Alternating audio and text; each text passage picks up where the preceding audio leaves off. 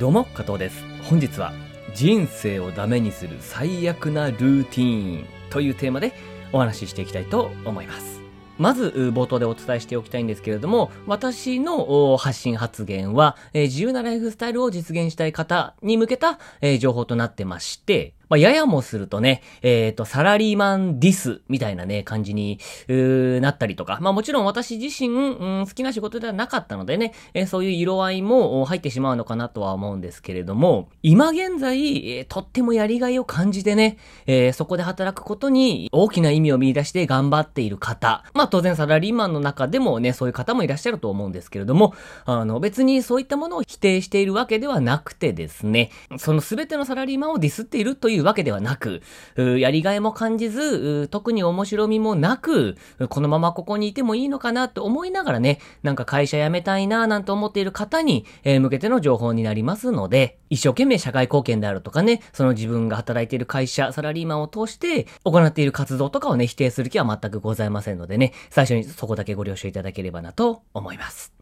では、えー本題に戻りまして、人生をダメにする最悪なルーティーンということでね、お話し入っていきたいと思うんですけれども、もっと収入を上げたいとか、自由なライフスタイルを実現したいとか、あとは会社のサラリーマンの収入以上に空き時間で副収入を作って、それがね、サラリーマン以上の収入にしていきたいとか、もちろんフリーランスになりたいとか、起業したいとかね、えーいろんな方がいらっしゃるかなと思うんですけれども、当然そういったものを叶えていくためには、まあ仕事の前、朝とか、もしくは帰ってきてからの夜とか、あとは土日とかお休みの日ということですね。休日に、えー少しずつスキルをつけたり、何がしの、まあ YouTuber をね、目指すんだったら YouTube 撮ったりとか、ブログならブログだし、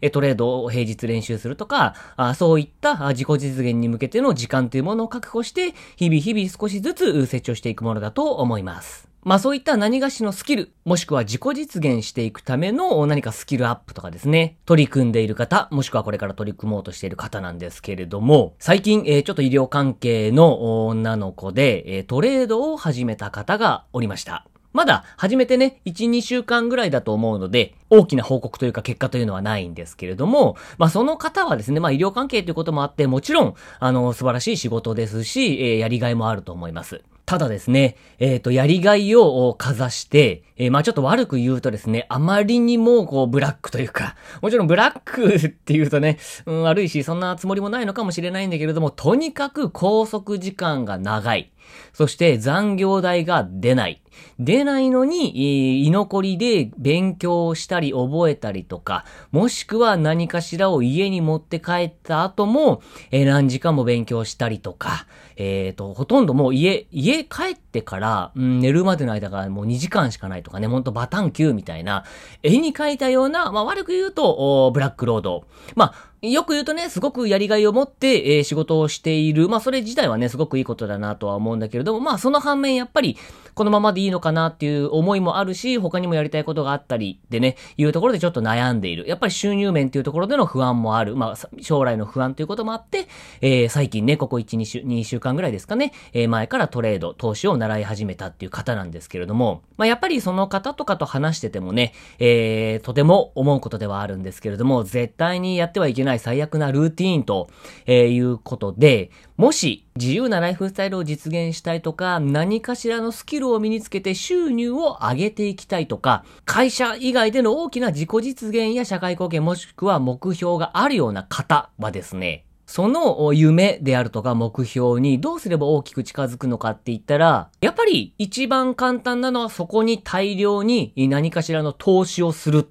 っていうことですよね。まあ、当然分かりやすく言うのであれば、たくさんその実現したい物事について時間を割けばいいというわけですよね。行動するにしろ、考えるにしろ、何かスキルを習得するにしろ、時間が多いに越したことはないと。それでも、やっぱり平日はとても忙しい仕事があって帰宅も遅くなってしまうと。それはしょうがないことかなとは思います。ただ、その方がおっしゃってたのが、平日はね、やっぱりこう遅くまでね、朝早くから、あ夜遅くまですごく頑張る、頑張っていると。で、もちろんやりがいも感じてる。でもその代わり大丈夫だよと。土日しっかりとストレス発散できてるし、結構遊びにも行けてるし、好きなこともしてるから。っていうようなお話をされてたんですね。その時に少しゾワッとしたというかね、背筋が凍ったというか、でもそんな状態なのに何かをこうね、新しく始めようと思ったり達成しようと思ってることが夢とかもね、他にあるんですよね、その方は。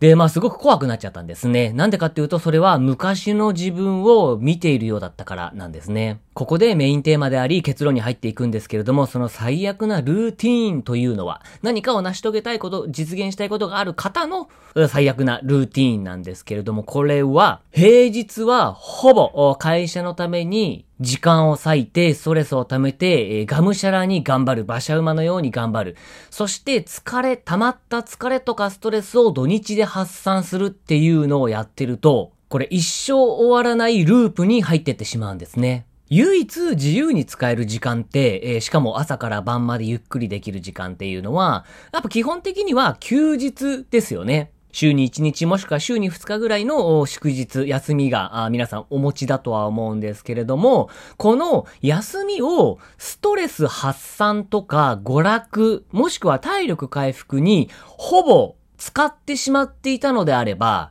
なかなか人生を好転させるために使う時間っていうのがほぼないっていうことになっちゃうわけですよね。これ昔私がサラリーマンでとっても忙しかった時に、まずここにぶち当たったんですね。私の場合だと休みが週1だったんですね。で、その週1も、たまに、まあ、休日出勤じゃないけれども、仕事で自由な時間が奪われたりとか、急な呼び出しがあったりとかっていうことを経験してたんですね。もちろんやりがいもあったし頑張ってはいたんだけれども、それがね、え気づくの遅いね、バカなんですけれども、1年も2年も経つうちに、これはやばいぞと、もう疲れまくってて休日もこんなんだったら何も勉強できないし、人生を好転させるために活動することすらできない。やばいなって思って、私はまず転職から始めたんですね。そして転職したてっていうのはもちろん、あの、入ったばっかり新しい会社に入るわけなんでね、そんなに責任の重い仕事を負わされるわけでもないし、あとは職場の選び方なんですけれども残業がないとか週休2日あるとか、そういったところを選べば時間が大量に確保できるわけですよね。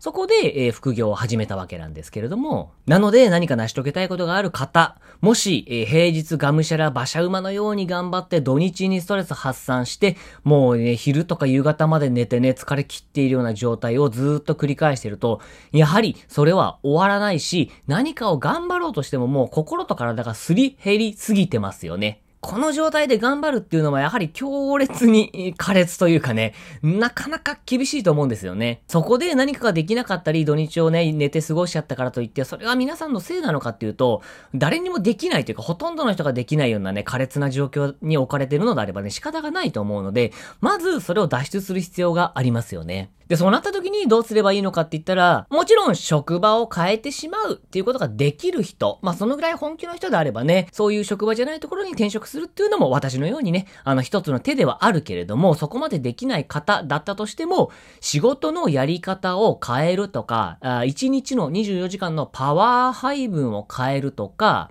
まあ、要するに投資先を変えるっていうことですよね。どこにどのぐらいの時間、そのメンタルのパワーとか、肉体的なパワーっていうものを投じるのかっていうものを変えるっていうことですよね。もちろんなるべく早く帰るようにするっていうのもそうだし、ストレスを溜めるとかね、もういろんな問題が絡んでくるとは思うんだけれども、とにかく平日ですり減りすぎないで、もう土日、ストレス発散と、肉体疲労と精神の回復だけに、えー、2日間を使ってしまうような働き方をまず変えないと、やはりなかなか副業とか投資とかも本当何でもいいんですけれどもね、えー、他の実自己実現につなげていくっていうことは難しいと思うんですよね。もちろん、超ハイスペックヒューマン。がね、あの、すごいスペックの高い人だったらね、それでもやっていけるのかもしれないけれども、やっぱりなかなか難しいですよね。ただ普通に働いてるだけでも疲れますし、ストレスっていうのは溜まっちゃうのでね。で、土日2日間を使って解消するっていう形から脱却するっていうことを考えるのであれば、やっぱり転職するとか、もしくは平日でそこまですり減らないようにしていくっていうことをしていくしかないですよね。そして何よりも、そういう終わりのない平日馬車馬のように頑張って土日泥のように眠る。で、日々やること、家のやることやったららもうはい次月曜日ですっていう、この泥沼のようなルーティンに自分がハマっていないか、いるのかいないのかっていうことにまず俯瞰して気づくことができるかどうかっていうのが、やっぱり最初の一歩になるのかなと思います。そんな状況で何かを始めようと思っても、そもそもの土台がね、もう沼に家建てるような感じのズブズブのところに家は建たないと思うので、もしそういうようなね、苛烈なルーティンの中にいるのであれば、まずそこをどうにかしないと、そもそも何を始めたとしても、